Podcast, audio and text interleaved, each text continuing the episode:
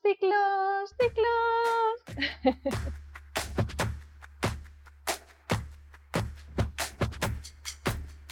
Hola, soy Lucía Terol y en este vídeo me gustaría que habláramos sobre los ciclos. Me he dado cuenta de que las personas, hombres y mujeres, somos personas cíclicas.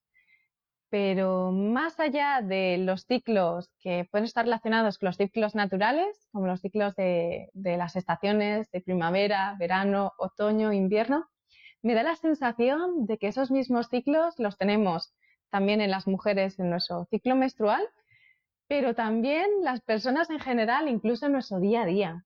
Hay épocas que pueden durar una semana, un año, un día o incluso un par de horas en las que parece que atravesamos el más crudo invierno y que parece que no existe el verano. Y después hay épocas que pueden durar, pues también, desde un año hasta una hora o un minuto, en los que parece que estamos en primavera y que todo florece. Hace, hace ya un tiempo que he dejado de creer o de querer ser lineal y he empezado a apreciar y a reconocer eh, mis propios ciclos. Y me sorprende que, que, es algo de lo que no siempre se habla y que es algo que creo que todas las personas vivimos. Que hay momentos en los que estamos en primavera, otros en otoño, otros en verano y otros en invierno, y que muchas veces nos cuesta, y a cada cual es diferente, aceptar unas estaciones más que otras. Hay personas que tienen preferencias por el verano y hay otras que tienen preferencias por el invierno y se sienten incómodas en la estación contrapuesta.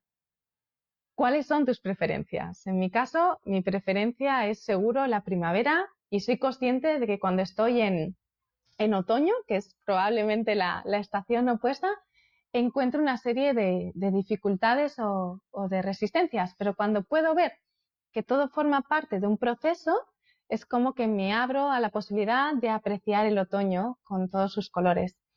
Y aunque estoy hablando a nivel metafórico de estaciones del año, eh, en el fondo estoy hablando de, emociones y de, estados de la persona.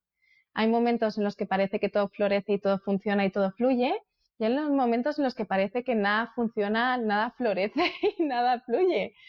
Y probablemente si estás en uno de esos momentos, eh, quizás hay que ser coherente con lo que la estación pide e identificar qué es aquello que ya no es coherente para dejarlo caer sin querer retenerlo.